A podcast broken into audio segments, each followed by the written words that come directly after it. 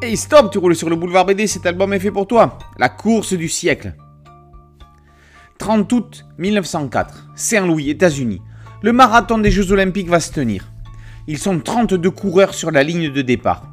Il y a des sportifs, des iconoclastes et des participants auxquels on ne s'attendait pas. Tous ont pour point commun d'être des coureurs invétérés. Les Américains ont une revanche à prendre. Quelques années plus tôt, à Paris, la France a gagné deux fois plus de médailles que les États-Unis.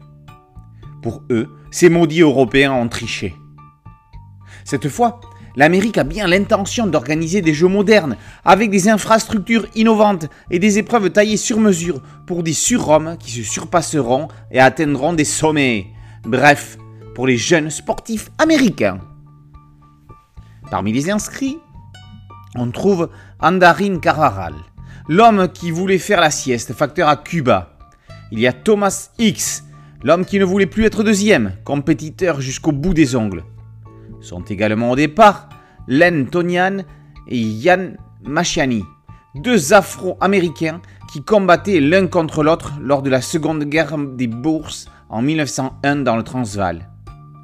Frédéric Lords, quant à lui, est un coureur de jupons, habitué à échapper aux maris jaloux. Il y a même un Français, Albert Corré, qui n'a rien à faire là, vu que la France n'a pas envoyé de délégation. Ils diront donc qu'il est américain. La course va délibérément démarrer sous une chaleur écrasante. Les organisateurs en ont fait un laboratoire à taille humaine pour tester sur les engagés les effets de la déshydratation sur des sportifs de différentes races. Les athlètes n'étaient rien moins que des cobayes. Terrain vallonné poussiéreux, un seul point de ravitaillement en eau, dopage organisé, la course du siècle restera dans les annales. Kid Toussaint écrit une BD presque reportage qui a tout d'une comédie dramatique. Il la met en scène avec l'efficacité qu'on lui connaît. Cette course hallucinante a bel et bien eu lieu, tellement improbable qu'il était impossible de l'inventer. Elle restera mythique non seulement pour ses conditions d'organisation, mais également pour les personnalités de quelques-uns de ses participants. En fin d'album, un cahier documentaire ancre le récit dans son contexte historique. Le marathon le plus dangereux de l'histoire s'est tenu là, à Saint-Louis et dans ses alentours, sur les rives du Mississippi. Qui de mieux qu'un dessinateur au trait hyper dynamique pour mettre en scène une telle compétition?